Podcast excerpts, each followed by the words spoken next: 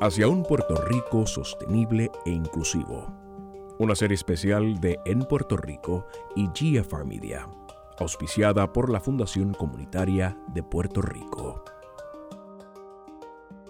Bienvenidas y bienvenidos al noveno episodio de la serie Hacia un Puerto Rico sostenible e inclusivo, patrocinado por la Fundación Comunitaria de Puerto Rico y en colaboración con GFR Media. Soy Luis Alberto Ferrer Rangel y en este episodio vamos a discutir el ODS número 16, paz, justicia e instituciones sólidas. Lo vamos a abordar desde la óptica de los derechos humanos, gobierno abierto y la lucha contra la corrupción.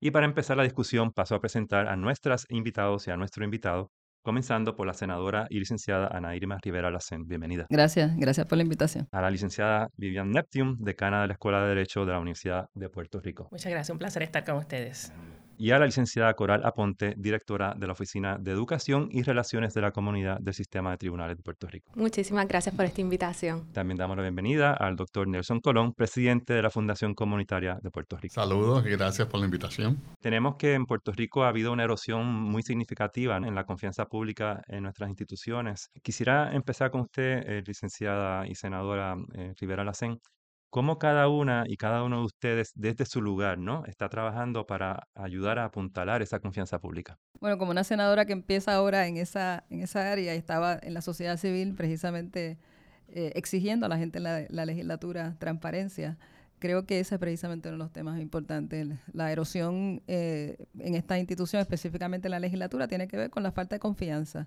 Y la gente tiene una tendencia a ver la legislatura como que la formulación de políticas públicas de por sí va a resolver los problemas. Y sabemos que eso no es así, las leyes de por sí no resuelven los problemas. Pero eso es una una conversación que hay que tener, pero lo que yo creo que es más importante es que la gente no se siente representada por quienes se supone que les representen con el voto directo eh, del pueblo y yo creo que el tema de la transparencia y la corrupción sin duda es parte de la erosión que tiene la institución de la legislatura. Bien, y desde el punto de vista de las instituciones eh, de, sin fines de lucro ¿no? y, de, y comunitaria, de base comunitaria, también eh, han sufrido, igual que todas las otras instituciones, alguna erosión en su confianza pública. Ciertamente, ciertamente. desde el sector comunitario, cuando se mira eh, a lo que ocurre con las instituciones públicas, eh, de la manera que se lee es el tema de la doble vara, cómo se administran los servicios, cómo se administra justicia, cómo eh, una persona con recursos recibe eh, los servicios y el apoyo gubernamental y cómo una persona sin recursos eh, recibe esos mismos servicios. Así que el tema de la doble vara es el tema, diría yo, más persistente, que más impacta a, a, la gente en nuestras comunidades. Y la gente lo lee, la gente lo ve. Eh, y entonces tienes eh, ahí eh, otro factor que tiene que ver con la participación. Si no me van a tomar en cuenta, si no tiene impacto en mi vida cotidiana, ¿para qué participar? así que el tema de la participación hay que eh, entrarles sin temor, sin problemas, reconociendo que esa doble vara existe. Pasarle una pinturita por encima no lo resuelve. Hablando de participación también, eh, licenciada Ponte, del sistema de tribunales, ¿cómo ustedes están trabajando con el tema? Pues reconocemos obviamente la desigualdad que hay en Puerto Rico. Estamos en, en uno de los países con el índice Gini más alto, eh, así que definitivamente partiendo de ese punto, de que estamos en un país desigual, el sistema de tribunales reconoce la importancia de involucrar a la comunidad comunidad y de promover el acceso a la justicia promoviendo la equidad, ¿verdad? Estableciendo las condiciones para que estas personas en condición desigual, el sistema procesalmente, pero también a nivel de conocimiento y de otros aspectos, los ponga en la posición de poder entrar al tribunal, de acceder al tribunal para solucionar sus conflictos. Además de eso, trabajamos, estamos trabajando bien activamente desde la Oficina de Educación y Relaciones con la Comunidad para hacer ese rol de escucha. Usualmente los tribunales se ven como esta institución cerrada a la que yo voy para que tome una decisión sobre mi vida, ¿verdad? Sobre lo que yo, sobre un problema que yo tengo. Es necesario porque eso pues establece el Estado de Derecho y hace que los conflictos se solucionen de forma legítima. Pero además de eso, hay recelo en cómo se toma esa decisión. Así que tener sensibilidad, hacer este proceso rápido y escuchar a las personas de cómo fueron tratadas, qué podría mejorar el sistema es súper importante. Por eso se han establecido en los últimos años programas de participación comunitaria. Bien, hemos hablado de transparencia, hemos hablado de participación, hemos hablado de representatividad. Eh, licenciada Neptune, desde eh, desde su trabajo como decana, eh, ¿cómo usted adelanta estos, estos objetivos? Yo creo que hay una desconexión total entre las necesidades de la ciudadanía, de la persona de a pie, como decimos, de las personas que son víctimas de esa desigualdad, una desconexión total de los valores y prioridades con quienes están tomando las decisiones en el país, que están en puestos políticos algunos y algunas, o que están en la misma judicatura o en las demás instituciones. Y esa desconexión, ese rompimiento es lo que a mí entender crea esa desconfianza porque no se ven representados. Cuando, por ejemplo, se usa mucho la frase de que hay demasiados abogados y abogadas, y yo siempre las rebato porque digo, mientras haya personas sin techo, sin comida, sin educación, sin acceso a salud, van a hacer falta abogados y abogadas o todas las personas que se quieran unir a darle voz al que no tiene. Entonces, ¿qué estamos haciendo? Yo creo que el desarrollo de la empatía, de la solidaridad, volver a conectar que esas personas o que dan un voto, o que acuden al tribunal, o que van a otra esfera gubernamental, reciban lo que de verdad necesitan. Y entonces vemos cómo... Eh, el desmedido consumerismo, el capitalismo, el enriquecerse, el pensar que estar en estos puestos directivos les da un poder para beneficiar a los de siempre, a un grupo que ha estado en el poder, que es el que tiene los medios de producción, y se desconectan por completo de la población que tiene la necesidad real. Así que desde el punto de vista educativo, nuestra métrica, hacemos la escuela de Derecho, pues mire, tenemos el programa clínico más grande de todas las escuelas acreditadas por la American Bar Association, con 15 clínicas que atienden a las personas que no tienen manera de llegar a representación legal, para que ese acceso a la justicia sea una realidad. Y que tenemos 22 programas pro bono, que es servicio voluntario, que el estudiante desde primer año, y ahora hasta desde bachillerato les estamos permitiendo que participen, porque en mi caso imparto una clase de raza, género y derecho en la Facultad de Generales, estudiante de bachillerato, pero la imparto en la Escuela de Derecho para que ya se visualicen que tienen un espacio allí. Y de este bachillerato los estamos aceptando a que hagan trabajo voluntario, sin paga, sin crédito, visitando las comunidades, visitando los centros ahora mismo los desastres naturales, están yendo a esos municipios que nadie ha mirado. Y ahí está esa conexión, ahí está esa empatía, esa solidaridad que esos abogados y abogadas, cuando estén ante el tribunal, cuando estén en una agencia o aspiren a un puesto político, como muchos egresados y egresadas han hecho, no pierdan ese vínculo esencial de representar las necesidades reales del país. Y aprovecho y le pregunto, eh, decana, la constitución de Lela es y ha sido una de avanzada, ¿no? Eh, y de las, de las primeras en adoptar los principios de la Declaración Universal de los Derechos Humanos. Parecería ser que nos hemos quedado cortos en la ejecución eh, de esas aspiraciones. Eh, ¿Están todas o todos de acuerdo? O empezando por usted. Bueno, es que tenemos la ley y tenemos las aspiraciones. Aquí tenemos personas que han hecho trabajo extraordinario en la legislatura. Precisamente en mi última clase hablamos de la ley 100, de nuestra constitución, de todas las leyes antidiscrimen, hasta la ley 22 en empleo, ¿no? De que orientación e identidad sexual, que eso no existía en ninguna jurisdicción y Puerto Rico es de avanzada. Pero entonces vemos cómo no se está ejecutando. Cómo entonces en la formación de quienes tienen el poder de reclutar, de educar, de ser los que ponen las agencias de gobierno a trabajar, no lo incorporan. Entonces, ¿Cómo tocamos esa fibra de ese ser humano que tiene el potencial de tomar una decisión correcta o incorrecta, que no sea parte de los valores éticos que nuestra constitución, de las aspiraciones que tenemos como país? Pues la educación es la base. Así que yo como educadora tengo que volver a la base y por eso es tan importante que desde la etapa preescolar, lo que es esa eh, niñez temprana, lo que es el sistema educativo, que sabemos que ha habido, que a mi entender es un desmantelamiento concertado del sistema de educación pública de este país. Yo soy producto del sistema de educación pública, caridura a mucho orgullo de Fajardo, y veo esas escuelas y ahora me entero que siguen cerrando escuelas donde yo tuve el privilegio de criarme y estudiar con todo tipo de personas, que no había esa diferencia social que vemos arraigada y cómo entonces ese modelo educativo que desde este, escuela elemental hay que estar hablando de la Carta de Derechos, hay que estar hablando de derechos civiles, de igualdad, de acceso a un trabajo digno, a un techo, a vivienda. Y vemos entonces cómo el currículo lo siguen eliminando, lo siguen mermando, cómo el magisterio lo siguen sometiendo a condiciones que no son las adecuadas y entonces como sociedad, ¿qué vamos a hacer? Yo creo firmemente que el poder de la educación y ese apoyo de las comunidades, porque en esas escuelas públicas teníamos esa red ¿no? que acompañaban a esos niños y niñas hasta que se graduaban y regresaban a sus pueblos. Creo que por ahí podemos, lo que está en la Carta Magna, lo que está en la Constitución, lo que está en las leyes, podemos poner esa semilla temprana en esa nueva generación. Y licenciada Ponte, ustedes están trabajando en ese tema. Precisamente eso es uno de los temas que estamos trabajando porque reconocemos que la desinformación es una barrera de acceso a la justicia. Si las personas no conocen esa carta de derechos, no saben qué es lo que van a invocar. Y el sistema de tribunales casi siempre se ve como en lo negativo, en la parte de responsabilizar a la persona, pero no lo vemos como ese lugar en donde reclamamos nuestros derechos. la Oficina de Educación y Relaciones con la Comunidad ha estado trabajando en un módulo, unos módulos para maestros específicamente, buscando eso.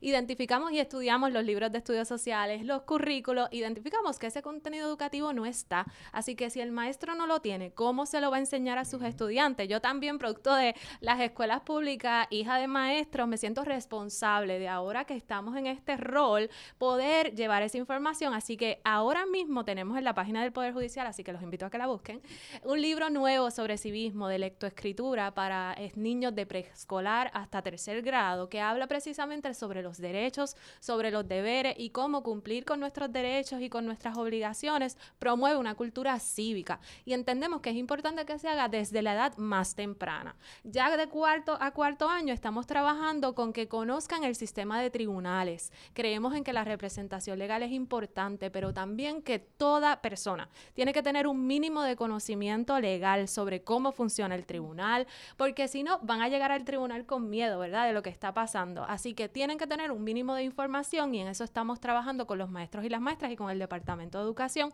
para suplir esa necesidad que como la decana también identificamos. Senadora, usted asintió hace un ratito cuando la, decana habló del tema de la ejecución. Quisiera abundar. Lo que pasa es que la, la, Carta de Derechos nuestra, nuestra constitución, específicamente la Carta de Derechos, sí que usó de modelo la recién inaugurada Carta de Derechos de las Naciones Unidas de entonces. Eh, eh, ciertamente es un, son unos principios éticos. Esta constitución nuestra tiene principios eh, que no tienen, por ejemplo, la constitución de Estados Unidos, pero sobre todo tiene una mirada de derechos humanos. Aunque casi no se habla de derechos humanos en Puerto Rico, cuando se habla de la constitución nuestra, se habla de la parte de los derechos civiles, pero es de derechos humanos. tiene derechos civiles, tiene derechos políticos, tiene derechos económicos, sociales, culturales y ambientales. Tiene de todo. Entonces, el, asunto es que la ejecución en muchos sitios, la Carta de Derechos Humanos de Naciones Unidas, pues se ejecuta a través de otros instrumentos que también se aprueban por los diferentes estados. En el caso nuestro, pues tenemos legislaciones, etcétera. Pero yo creo que lo más que hace falta es la mirada de cómo incorporar esos mandatos a nuestra vida eh, cómo hacerla viva y cómo recordar que, la interpretación siempre tiene que estar viva y avanzada. Por ejemplo, nuestra carta dice que no se discrimina por razón de sexo. Hoy día, donde dice sexo, debería interpretarse como orientación sexual también. Identidad de género, cualquier eh, identidad de género debería estar incluida en esa interpretación que hacia eso es que ha ido avanzando. Eh, donde dice que no se puede discriminar por raza, debe interpretarse en todos sentidos, raza, etnicidad, etcétera. Así es que nuestra constitución es tiene que verse como un ente vivo, si no se va a quedar atrás porque si no, vamos a tener una interpretación como la que están haciendo el Tribunal Supremo de los Estados Unidos, como que tiene que ser lo que dice la letra de la ley nada más. Pues mira, no puede ser lo que dice la letra de la ley nada más, porque las cosas hay que mirarlas en su contexto y progresivamente. Porque como pasa en Estados Unidos, si fuera solo por la letra de la ley, aquella constitución se hizo por hombres blancos propietarios. Así que si tú no eres un hombre, no eres blanco o propietario, estarías fuera los derechos constitucionales eh, que después se añadieron con enmiendas allá, ¿verdad? Pero que nuestra constitución tiene muchos más. Eh, la ejecución eh, el reconocimiento de la desigualdad, el reconocimiento de que hay que garantizar los eh, como servicios esenciales lo que son derechos humanos, eh, es esa convertir en servicios esenciales, en garantía de servicios esenciales, salud, educación, vivienda, incluso trabajo, condiciones de trabajo que están en nuestra constitución, que no están en muchos otros sitios, la dignidad del ser humano, la privacidad, la libertad de prensa, todas las cosas que dice nuestra constitución, la puesta en marcha de eso le cuesta al Estado y ahí es donde está el problema, ¿verdad? Porque el Estado tiene que invertir. Yo añado como derechos humanos también eh, el acceso a la tecnología de información y comunicación en estos días y sin duda eh, todos los temas ambientales que eh, son tienen que ser vistos en función de la crisis climática y que están ahí, también los tenemos que estar mirando.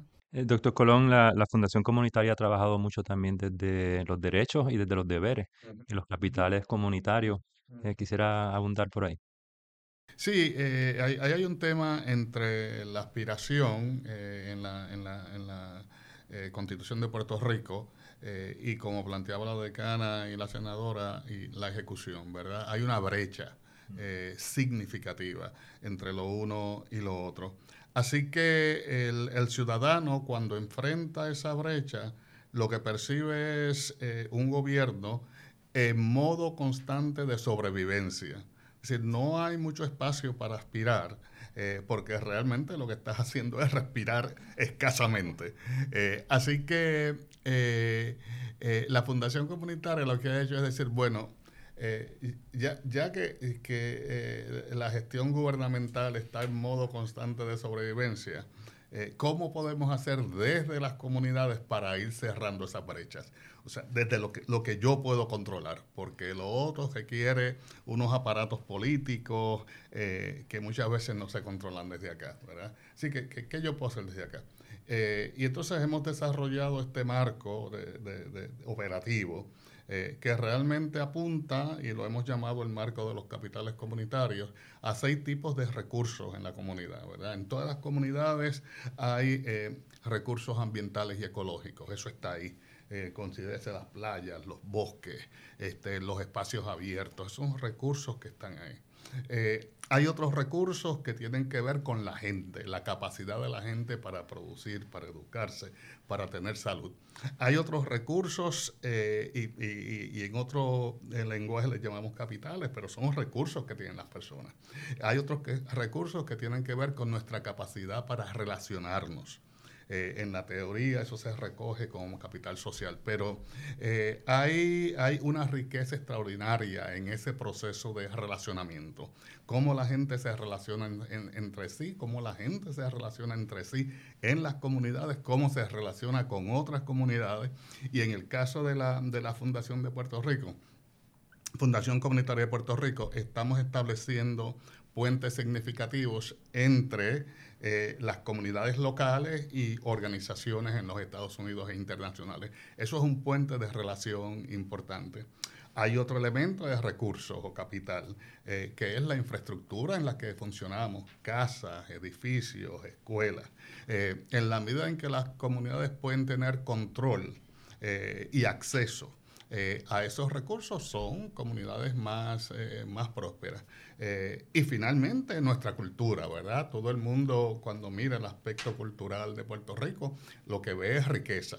Así que de lo que se trata es eh, cómo cultivamos, cómo invertimos concretamente en esos seis tipos de recursos simultáneamente. La magia está, y que es lo que intentan las ODS, dicho sea de paso. La magia está cómo hacerlo simultáneamente. Eh, desafortunadamente en Puerto Rico hemos querido trabajarlo ¿verdad? Eh, el aspecto educativo va por un lado y eso está desconectado de la ecología y eso está desconectado del capital financiero que lo, que lo, que lo eh, nuestra capacidad para producir empresas, para producir empleo. Y entonces eso va desconectado de nuestra capacidad para relacionarnos. Esos, esas interrupciones en esa actividad humana básica realmente eh, al final del día van descapitalizando las comunidades. Así que el enfoque de la fundación es, vamos a ver cómo podemos ir recapitalizando, eh, cómo podemos ir fortaleciendo lo que tenemos de tal manera que los, eh, que los derechos humanos se hagan una realidad, una cosa viva, que la gente todos los días pueda decir, tengo derecho a empleo porque en mi comunidad hay empleo. Tengo derecho a educación porque en mi comunidad hay una buena oferta educativa. Tengo derecho a la salud porque hay buenos centros de salud. Un poco esa es la mirada eh, y vamos teniendo ejemplos concretos de cómo eso se puede lograr. ¿Podría darse el caso de que eh, esta falta de, credibilidad en nuestras instituciones o esta erosión que ha habido en nuestras instituciones ha sido porque ha habido una quizás una delegación excesiva de las ciudadanas y de los ciudadanos en nuestras instituciones, porque a la hora de defender nuestros derechos y nuestros deberes tenemos que asumir nuestra parte, cada una y cada uno de nosotros.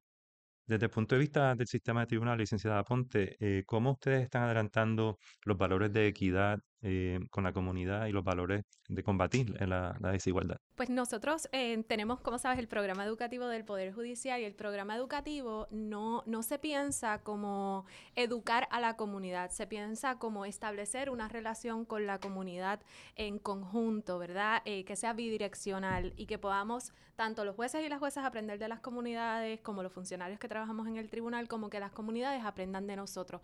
Y ahí resaltar la importancia que menciona de que las personas son las dueñas de sus derechos y de sus deberes. El tribunal es un lugar a donde vamos para que se decida cuando hay un conflicto y no es necesario. Si podemos tener un método alterno para resolver conflictos, un centro de mediación, un líder comunitario que pueda mediar esa situación y transformar ese conflicto, pues mucho mejor. Lo importante es que promovamos la resolución pacífica de esos conflictos. Y un poco las personas eh, quizás están delegando, ¿verdad? Esa, esos derechos y esos deberes porque se sienten en una posición de desventaja. Porque si estoy al lado de un abogado que habla un lenguaje jurídico complicado, pues yo no voy a decir ninguna palabra, yo voy a decir sí a todo lo que me digan. Así que el Poder Judicial está muy consciente de eso. Educamos sobre lo que es la equidad, ¿verdad? No la igualdad, ¿verdad? La igualdad es darle lo mismo a todas las personas que lo necesitan. La equidad es darle a cada persona, identificar esa vulnerabilidad ¿verdad? Y trabajar con sensibilidad para poner a esa persona en la posición, ¿verdad? Igual que la otra persona o una posición más parecida, ¿no? ¿Cómo se hace eso, ¿verdad? En términos específicos. Tenemos una persona víctima de violencia de género que está dentro de una relación de, desventaja, ¿verdad? De, en una rueda de poder y control, como le llamamos. Así que ya hay una vulnerabilidad ahí. Hay una relación emocional que oprime a esta persona. Así que, ¿qué hacemos? Crear salas especializadas de violencia de género. Porque una sala normal no puede poner a esa persona en la posición, ¿verdad?, en que está su agresor. Su agresor ya está en una situación de poder. Así que si le damos un trabajador social, una intercesora, una psicóloga que la apoye, que la acompañe, estamos, ¿verdad?, tratando con sensibilidad esa vulnerabilidad de esa persona. Así que la tratamos con, con equidad. Yo hace poco leía, eh, y esto a lo mejor a la gente les resuene, que la equidad también incluye, ¿verdad?, el asunto de diversidad, poder identificar a las personas. Y, por ejemplo, si tienes frutas, en lugar de querer hacer un jugo de frutas en que todas las frutas van a adquirir un nuevo color y un nuevo sabor, querer hacer una ensalada de frutas, para que la ensalada de frutas, cada fruta conserve su propio sabor, su propio color. Así que es identificar, ¿verdad?, dentro del contexto de la población de Puerto Rico, quiénes son las personas en condición de vulnerabilidad, quiénes son las personas, eh, ¿verdad?, eh, que están en ese poder, en esa posición de desventaja, y como sistema de justicia, buscar las alternativas y las formas para que puedan acceder, ya sea físicamente, ¿verdad? Una rampa, un letrero, un intérprete de lenguaje de señas, o ya sea en el proceso judicial, refiriéndolos a la clínica para que tengan representación legal o de alguna otra forma. Así que un poco la educación, pero también la práctica, la ejecución, que era lo que estábamos hablando un poco. Licenciada Neptune, ¿cómo ha ido cambiando el currículo de la escuela eh, atemperándolo a, a, estos objetivos de desarrollo sostenible y todos los derechos que ello implica. Quería comentar en esa área que yo confío plenamente en esta nueva generación que estamos recibiendo, que tienen una chispa especial. Yo creo que tienen un chip especial. Y desde hace muchos años, cuando comencé a trabajar currículo, abrí las puertas. El que tenga una sugerencia de un curso con un tema en particular, lo trabaja, lo redacta y se le va a dar cupo dentro de lo que es la academia. Y eso ha resultado bien efectivo. Distintos temas, unas preocupaciones, por ejemplo, los adultos mayores. No había un curso de adulto mayor un grupo se organizó, buscó un mentor, con colaboración con distintas personas que son expertos en estos temas se hizo la clase, se hizo la clínica, se hizo un pro bono y ahora tenemos un centro integral de apoyo a víctimas con fondos en BOCA, Victims of Crimes Act, que atiende al adulto mayor. También trata humana y víctimas de violencia de género, pero eso surgió de la misma iniciativa estudiantil. Así que esa política de puertas abiertas, que hay un currículo y base, unos cursos requisitos, que aún esos cursos requisitos hay que mirarlos con una nueva lupa, que el derecho constitucional de hoy día no puede ser el mismo de cuando estudiamos ni cuando se formaron los profesores y profesoras que imparten ese currículo. Yo imparto derecho probatorio, derecho a la previa evidencia. Y tengo que incorporar lo que es el sesgo implícito, lo que es el discrimen, lo que es como los adjudicadores del derecho no son imparciales, neutrales y tienen sus secos y discrimen. ¿Qué prueba admiten, cuánto peso le dan a la prueba, dependiendo de quién se para a testificar y las controversias particulares. Así que aún los cursos requisitos, sea abierto esa puerta a modificarlos, a temperarlos a las condiciones y las realidades que están viviendo, sobre todo basados por esta desigualdad y sobre todo por la jurisprudencia federal que nos rige, que va en una dirección totalmente contraria a lo que son los derechos humanos y civiles que tanto lucha se han dado para tenerlos firmes. Y por otro lado, los cursos electivos, abrimos esa puerta a que esas preocupaciones las trajeran y ha evolucionado impactar el currículo con proyectos de servicio, con clases específicas y con los pro bonos. Los pro bonos es igual. El que tenga un tema que no esté atendido por alguna clase, busca un mentor, muchos son egresados o egresadas, y entonces trabaja con esas comunidades, con esa sensibilidad. Hay hasta derechos de animales, derecho a arte, derecho ambiental, pero hay otros que están trabajando desarrollo comunitario, que están trabajando la recuperación post-desastre con el UPR Resilience y los Center. Así que temas que no están en el currículo, tenemos que tener el oído en tierra, darle la posibilidad de que evolucione y que esa nueva generación, porque cuando estamos hablando hasta de impactar concursos de antirracismo, eso no existía. La compañera Mayra Santos Febre, precisamente con el Grandel Mellon Foundation, es que logra por fin cursos de afrodescendencia y racialidad en el primer centro docente del país y ahí colaboramos para crear este curso que impartimos en la escuela. Pues cursos como ese pues están respondiendo a una realidad de esa violencia, de esa desconexión tanta que hay, tanto a nivel federal como a nivel local, que no queremos reconocer el problema del racismo, del discrimen, cómo se trabaja eso. Y es un buen ejemplo de que el currículo tiene que moverse, tiene que responder a la necesidad social y darle cabida a nuevas interpretaciones. Eh, senadora, antes de la, del programa estábamos hablando, te estaba mencionando, ¿no? Estas tendencias de neonazismo que están ocurriendo alrededor del mundo. Eh, y quería, también retomar el, comentario del doctor Colón con respecto a un país que está respirando en una, en una emergencia constante versus aspirando, donde queremos ser, tenemos el tiempo y, ¿no? para poder aspirar, las condiciones para aspirar a esos derechos en plenitud. Pues yo creo que, que, todo eso, y un poco también retomando la, la, pregunta que hiciste sobre si las personas han delegado en el Estado, eh, yo creo que hay una especie de idea en Puerto Rico, que todavía mucha gente la tiene, de que el Estado debe responder, y, y así debería ser, ¿verdad? Que el Estado debe responder y debe garantizar los derechos y los servicios esenciales de la gente. Y, y eso se le vendió también al pueblo de Puerto Rico. Estamos en una situación donde eh, se ha desmontado mucho de, lo que es el Estado. Tenemos una Junta de Control Fiscal que eh, simplemente controla y no permita ni siquiera que se garanticen las cosas más básicas. Eh, así que eso hay que decirlo también. y la gente en Puerto Rico se está confrontando con una realidad económica, económica y política que les desdibuja lo que creían que estaba seguro.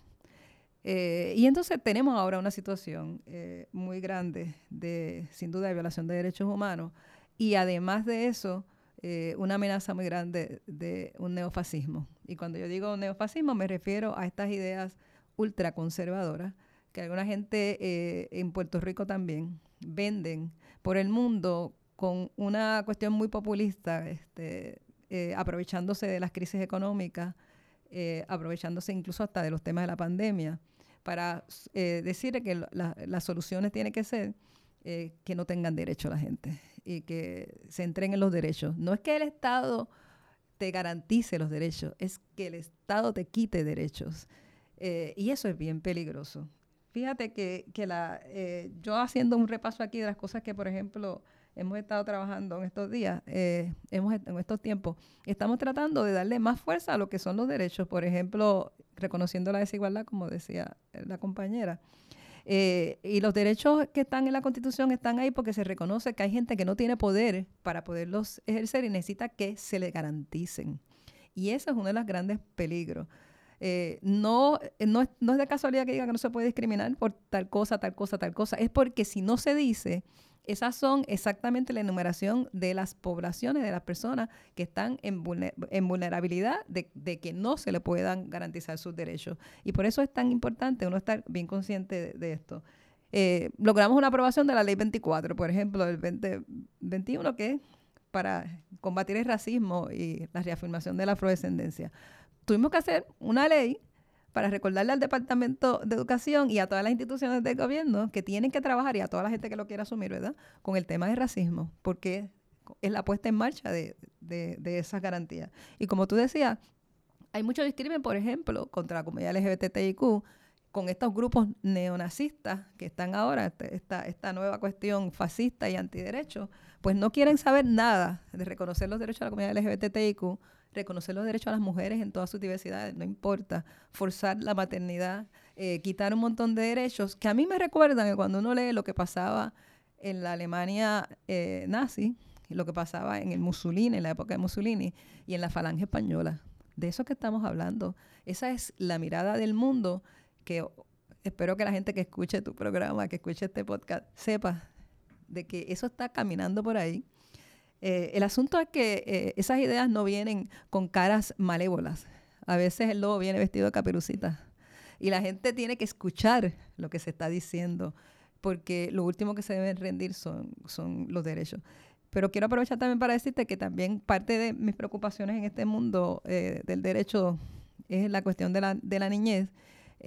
Y también logramos que se apruebe, que está empezando ahora una ley multipartita eh, para bajar, o mejor dicho, para subir a 13 años la edad antes de que sometan a los procedimientos criminales a los, a los niños y a las niñas, porque no había una edad. A mí me hubiera gustado que fuera todavía más alta, pero por lo menos a los 13 años, eso están poniéndole eh, esposas, grilletes y cosas a la, niñez, eso se supone que no se haga. Digo se supone porque la puesta en marcha de las leyes es lo que realmente la hace efectiva. Y me parece que por ahí tenemos que estar buscando cosas y también con la justicia restaurativa, eh, movernos mucho más a la justicia restaurativa, porque eh, el país tiene que buscar soluciones incluso para los problemas y no todos están en los tribunales. Los tribunales, a veces los procesos tribunales revictimizan y a veces cosas que se pueden solucionar de una manera de, con mediación, inclusive problemas que, que, se ven como problemas penales, eh, pues ni necesariamente sometemos a la gente a tener que estar peleando y esperando que la solución sea en el tribunal y a veces cuando no se da como esperan, eh, la persona sufre incluso hasta decepciones o se siente que no se le hizo justicia. Y eso es un, aprendizaje de nuestro en la comunidad, una mirada distinta de la justicia y por ahí también tenemos mucho que trabajar. Pero la desigualdad, el problema económico, el problema político que enfrenta el país, yo creo que nos tiene en una situación muy difícil en este momento. Sabemos que Puerto Rico tiene años muy difíciles por delante. Sabemos también que hay, como decía el doctor Colón, muchísimo capital comunitario sobre el cual construir. Eh, pero estamos teniendo estas discusiones en medio de una emergencia. Emergencia encima de emergencias estructurales que vienen, venimos arrastrando. Y las manifestaciones están en la desigualdad, en la, en, la inequidad.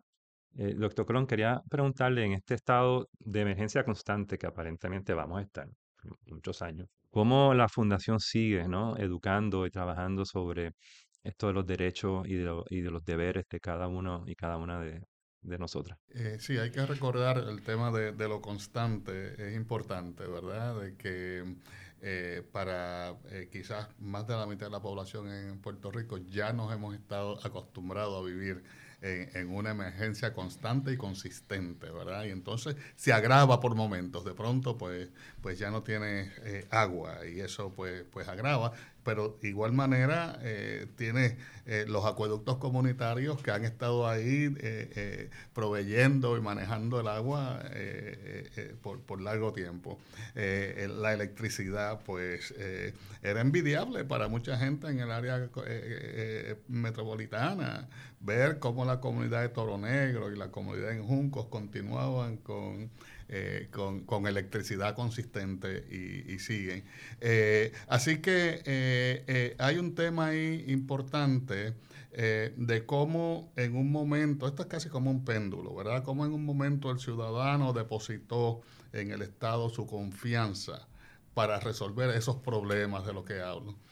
y entonces cómo ese péndulo regresa eh, y el ciudadano va diciendo, bueno, si aquí nadie me resuelve y, y, aquella gente allá están con una lógica del náufrago, ¿verdad? Ver cómo sobreviven, yo comienzo a resolver. Eh, yo comienzo a resolver con eh, Alianza por la Paz, por ejemplo, en Loíza, y, y, agarro el tema de la violencia y los derechos humanos y comienzo a resolverlo a nivel comunitario. Así que yo pienso que esta mirada de, que, nos va forzando la circunstancia, el, el, tema de la, de la, de la Junta de, Control eh, Fiscal, la gente lo vive, ¿verdad? Vive la insuficiencia de recursos, vive eh, eh, que la escuela Emiliano Figueroa la cerraron, entonces tú tienes que caminar un largo, un largo trecho en, en piñones para, para que tus niños de escuela elemental y niñas puedan llegar a, a una escuela. La gente lo vive. Así que eh, comenzamos a ver en ese regreso del péndulo soluciones emergentes, eh, ¿verdad? Y comenzamos a ver eh, que esta brecha en los derechos humanos básicos, la vida, la salud, la educación, comienzan a resolverse a una escala más pequeña. la aspiración es que estos dos puntos en algún momento se conecten, eh, ¿verdad? Y que eh, la gente pueda exigirle al gobierno desde su perspectiva ciudadana lo que es del gobierno, pero a su vez que continuar apoyando esas soluciones que se generan desde la base, ¿verdad? Y yo creo que irremediablemente vamos a llegar ahí cuando vemos, por ejemplo, el un, un, un, derecho básico como es el acceso a la electricidad, eso es básico ya y la tecnología. Eh, eh, cuando vemos eso y vemos estas soluciones a menor escala, eh, yo comienzo a ver un rayo de esperanza por ahí, ¿verdad? Sea, en lo que Luma y, energía eléctrica y el gobierno resuelven y pasan 50 años, y en lo que todo eso pasa, eh, yo comienzo a ver rayos muy concretos de esperanza, ¿verdad? Tiene su otro reto, que es que las comunidades aprendan eh, el manejo, la tenencia de ese bien, ¿verdad? Ya esto no es el gobierno, eh, ahora eres tú responsable. Pero para mí son realmente semillas muy, muy, muy esperanzadoras para Puerto Rico del futuro. Y venimos, ¿verdad?, del COVID y de la separación de esta separación física, ¿no? De esta descomunicación, descomunión eh, con el otro y la otra. Y quería preguntarle, licenciada Neptune, usted que ha pasado por 10 años en la escuela, cuando usted ve estos estudiantes que están llegando, que están llegando en medio de la crisis, eh, ¿qué usted está viendo de ellos y de ellas comparado con lo que usted estaba viendo cuando usted empezó hace 10 años atrás como decana? Yo creo que las generaciones anteriores daban por sentado, ¿no? Todo lo que teníamos, las comodidades, y esta es la generación que ha tenido que a pulmón rescatar los espacios, por ver, a entender y a valorar lo que son esas comunicaciones directas y esas conexiones tú a tú que se perdió con la pandemia, con los sismos, con todo lo que hemos vivido. Y me dio mucha satisfacción cuando recibí esta clase de nuevo ingreso, que fue la primera que pudimos recibir presencial todos en el mismo salón, claro, con todas las medidas que en ese momento estaban vigentes, todavía con mascarilla, etcétera, porque el año pasado tuvo que ser por grupitos pequeños y el anterior totalmente virtual. Así que este año, cuando tuve esa conversación con ellos, esa alegría de ver el campus, de llegar, de conectarse, lo más básico que damos por sentado, para ellos era una novedad y una alegría. Y cuando hablaba de las prioridades, ¿qué tú esperas de la escuela de derecho? ¿Y qué la escuela espera de ti? Lo que contestaron era, amo este país, me quiero quedar aquí y lo que quiero es que la escuela me dé las herramientas para cerrar la brecha de la desigualdad. Y eso nos estremeció a todos porque pensábamos que vienen de estar en aislamiento, de no conocer. Y por eso hablaba de esa conciencia, de ese chip. Antes de hablarle de que ahora el currículo la American Bar Association exige que todas las escuelas de derecho tengan currículo antirracista y de equidad y de acceso, porque una responsabilidad de lo que es ser abogado y abogada.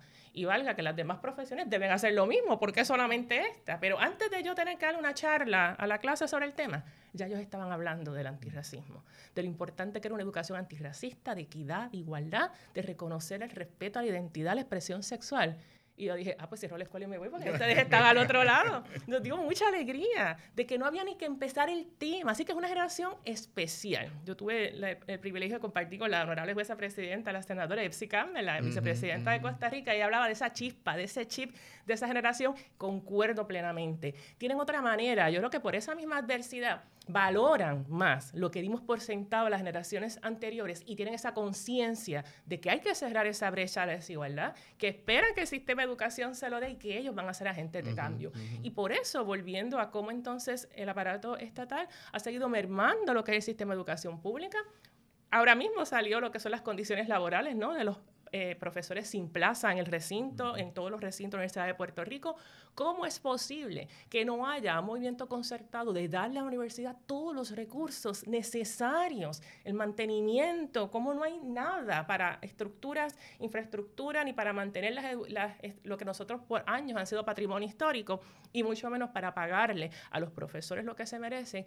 Y yo cumplí con ese reto que me lanzaron los estudiantes de que tenía que darle y aspiraban a que yo le diera esas herramientas para que en el país. Yo terminé la charla diciendo, reto aceptado. O sea, le vamos a dar las herramientas, pero requiere uno moverse a buscar fondos externos, requiere colaboración con la Asamblea Legislativa, requiere prioridades para darle los recursos, porque están ahí, están mal distribuidos Vamos entonces a concentrarnos en las instituciones que funcionan, porque de toda esa desconfianza que hablamos y la corrupción, la Universidad de Puerto Rico es la única que está produciendo lo que se supone que haga, que es formar a las nuevas generaciones. Esa movilidad social de esas personas que lograron con sus padres, con sus abuelos, hasta bisabuelos, porque el tiempo sigue pasando, que fue la primera generación que ahora están en la Universidad de Puerto Rico, y ese cambio social que lograron ¿por qué no estamos apostando a la única institución que no está bajo la ley Provenza, pero como quiera la quisieron meter al régimen, obviamente, austeridad, que es la que está dando resultados, que es la que está logrando graduar y que esos jóvenes tengan esas herramientas para ese cambio social que quieren promocionar? Licenciada Ponte, usted también lleva unos ocho años, siete en, su cargo, ¿no? De relaciones con la comunidad y, educación. ¿Qué ha visto usted de, cambio eh, en, en, peticiones de la ciudadanía?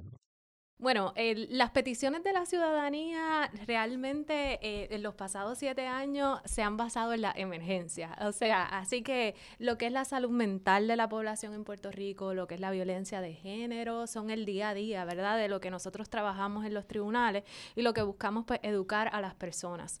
En lo que sí debo decir que, que hemos tenido muchos cambios es en la mentalidad institucional del Poder Judicial en cuanto a la relación con la comunidad y en, y en cuanto al rol de ¿verdad? De, de ejercer justicia. Estamos súper conscientes de que el Poder Judicial tiene que funcionar, porque es garante, ¿verdad?, de esa vía legítima para resolver los conflictos que pueden generar violencia si escala, ¿verdad?, la situación y no se, y no se atiende a tiempo o por la vía, ¿verdad?, legítima.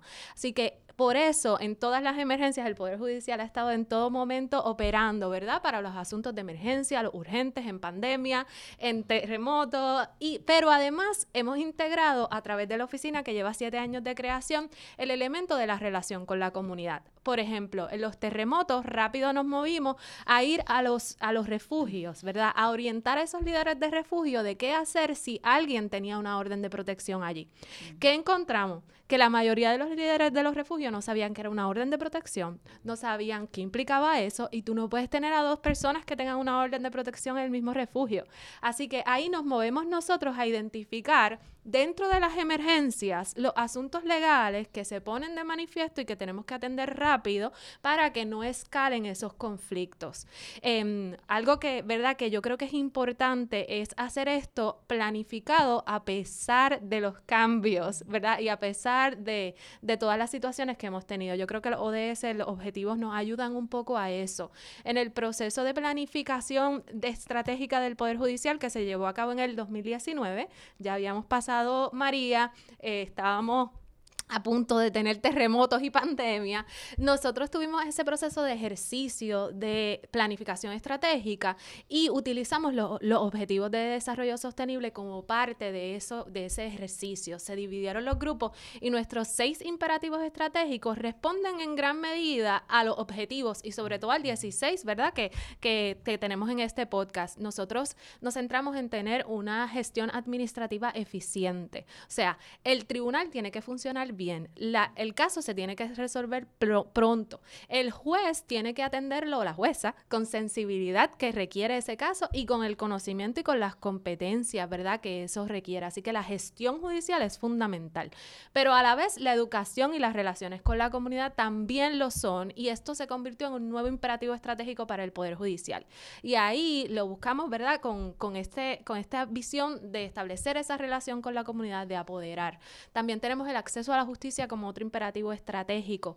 Y algo bien importante, porque este ODS también nos habla de, del gobierno abierto, de la justicia abierta, algo bien importante, el asunto de la independencia judicial el Poder Judicial está consciente y es algo que si no lo estamos conscientes, los ODS, ¿verdad? No, no vamos a estar cumpliendo con ellos, no lo vamos a lograr, es que el, el, tribunal tiene que funcionar de forma independiente, ¿verdad? Sin el riesgo de ceder ante presiones que pueden ocurrir en momentos de emergencia, lo hemos estado hablando, por cambios de mentalidad, ¿verdad? Así que tenemos que estar bien conscientes que esos cambios de mentalidad no pueden afectar, ¿verdad? Esos derechos que todos y todas tenemos. Así que aunque cambie la la, palabra se queda igual, la definición, ¿verdad? Ese, ese contexto cambia eh, y le da, ¿verdad? Ese sentido más amplio. Así que, que, eso es un poco lo que, lo que hemos estado trabajando en los últimos años. Así que hoy en día el Plan Estratégico del Poder Judicial incluye los Objetivos de Desarrollo Sostenible y Y eso es algo bueno. Así que en medio de toda la emergencia, tener eso bien claro nos, nos da una ruta a seguir.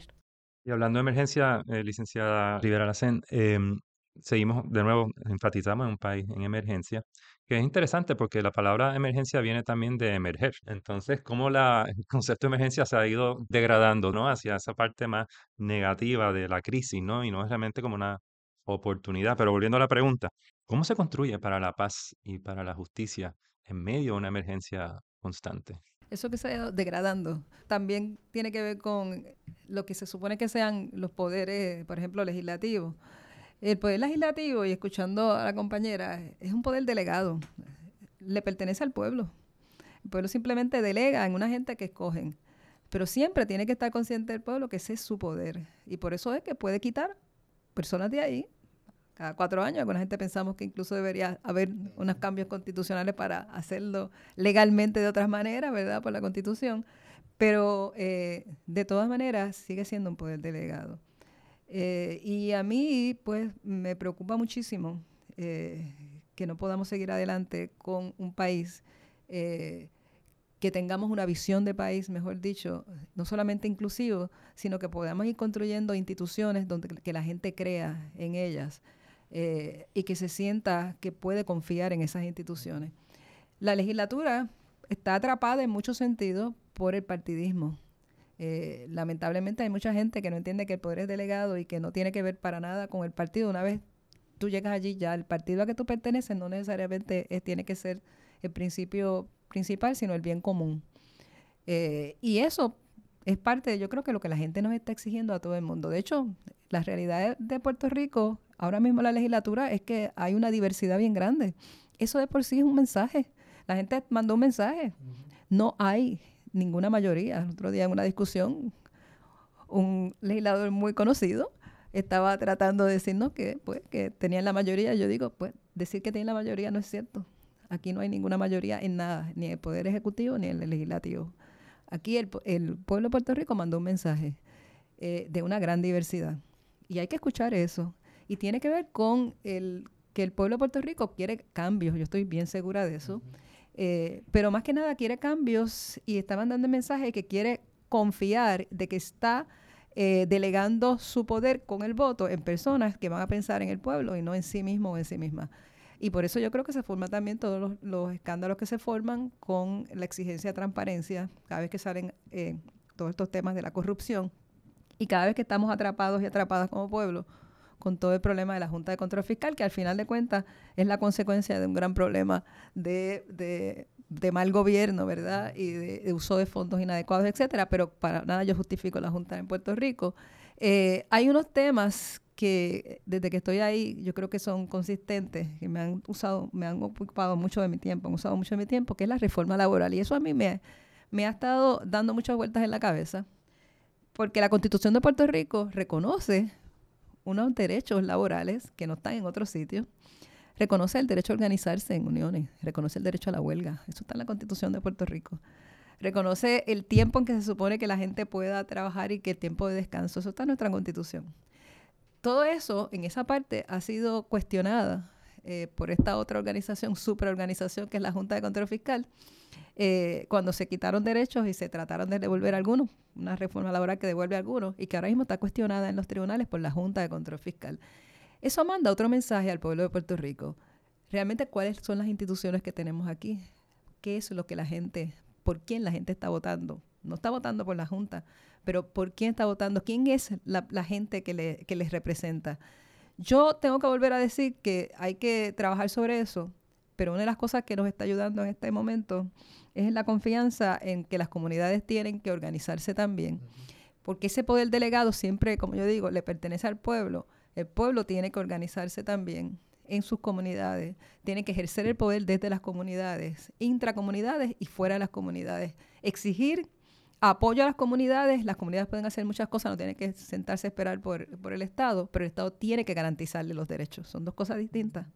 Eh, y, por otro lado, eh, las comunidades, yo creo que en Puerto Rico, como estamos viviendo de una emergencia a otra emergencia, saben que quién es, que la misma comunidad que sabe qué es lo que se necesita. El problema es que a veces no tiene los recursos, ¿verdad?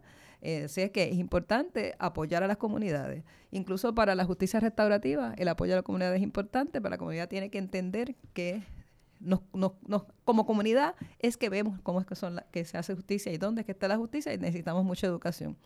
Y hay que apoyar ese proceso también las comunidades del Poder Judicial. Así es que yo creo que todo esto lo que nos trae es que hay un replanteamiento de cuál es la delegación del Estado, que tú empezaste con eso en la primera pregunta que tú hiciste, hasta dónde delegamos en el Estado y cuál es el, cuáles son los deberes del Estado. Yo parto de la premisa que el deber del Estado está en todo. Los derechos de la gente están en todo.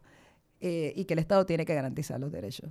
Y uno de ellos es que las, las comunidades también se organicen, pero también que tiene que darles recursos, tiene que apoyar las comunidades. Ya, ya vamos cerrando eh, el podcast. Em, todo el aprendizaje de los últimos 10 años, básicamente. Eh, se, se, se, se, está virtiendo mucho del conocimiento desde las comunidades, ¿no? Desde el individuo, la persona.